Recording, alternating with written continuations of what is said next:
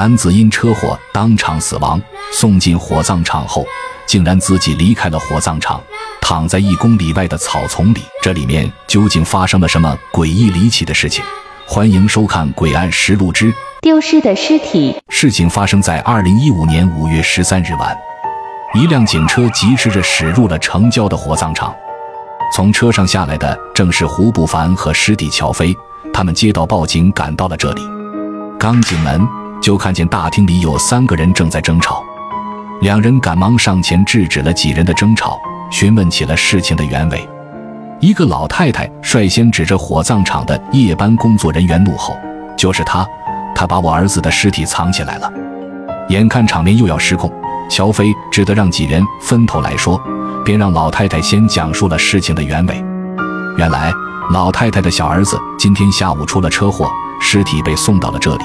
可当他和大儿子赶来给小儿子换寿衣时，却发现小儿子的尸体竟然不见了，于是便怀疑起火葬场把他儿子的器官给卖了，所以把尸体藏了起来，不想让他们看见。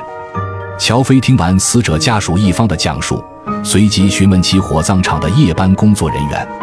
这个工作人员姓蔡，是火葬场的老师傅，已经在这里工作了二十多年。蔡师傅说，今晚他换班的时候。救护车的确是送了一具因车祸死亡的男性尸体。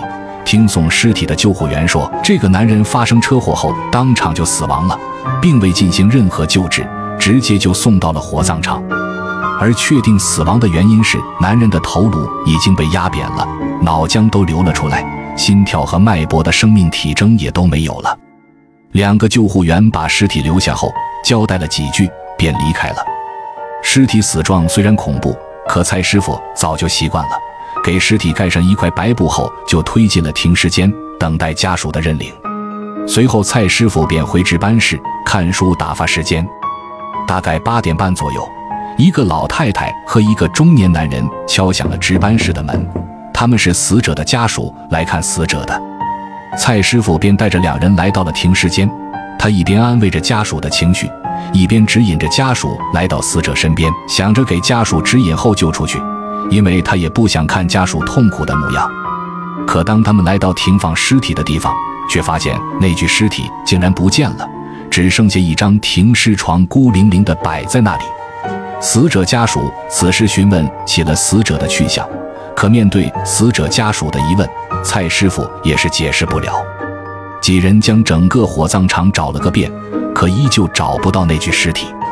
蔡师傅告诉乔飞，他在火葬场干了二十多年，各种怪事他见的也不少，可丢尸体的事情他还是头一次遇到。可死者家属并不相信他的解释，始终怀疑死者是被蔡师傅给藏了起来，并且卖了器官。就在乔飞对三个人的吵闹无可奈何的时候，却发现胡不凡一直盯着墙角发呆。乔飞好奇地问道。师哥，你在看什么？胡不凡却指着地板要乔飞仔细看看。地板上散落着一些血迹，一直延伸到了火葬场外面。两人便沿着血迹开始一路搜寻了起来。两人沿着血迹越走越远，很快就离火葬场有一公里远了。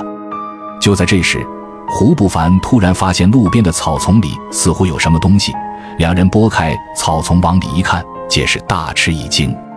只见一具男性尸体躺在草丛里，头颅破碎，异常恐怖，看起来正是蔡师傅描述的丢失的尸体。两人通知蔡师傅和家属，把尸体拉回了火葬场。蔡师傅见尸体已经找回来了，也是放心了不少，可还是要求查清楚尸体究竟是怎么丢的，好还自己一个清白。胡不凡要求查看监控，可蔡师傅却说。因为他们行业的关系，根本就没有装监控，怕拍到别的东西。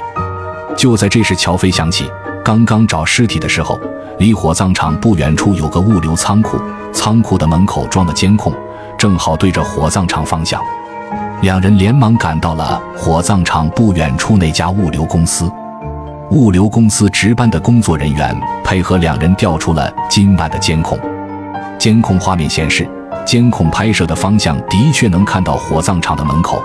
八点多的时候，有个人独自走出了火葬场。再仔细一看，正是那具已经死亡的尸体。看到这诡异的画面，胡不凡两人瞬时就呆住了。两人觉得事有蹊跷，便再次折回了火葬场，仔细检查起那具尸体。这一看，果然发现了奇怪的地方。尸体的脸上竟然有着四道不属于车祸造成的伤口，看着像似野猫抓的。这时，两人想起风队曾经说过，刚死去的尸体是不能让猫狗靠近的，否则便会诈尸。看来，尸体死亡后独自走动那么远，应该就是这个原因。而民间传说里也有着尸体接触动物生气会诈尸，变成无意识形僵的记录。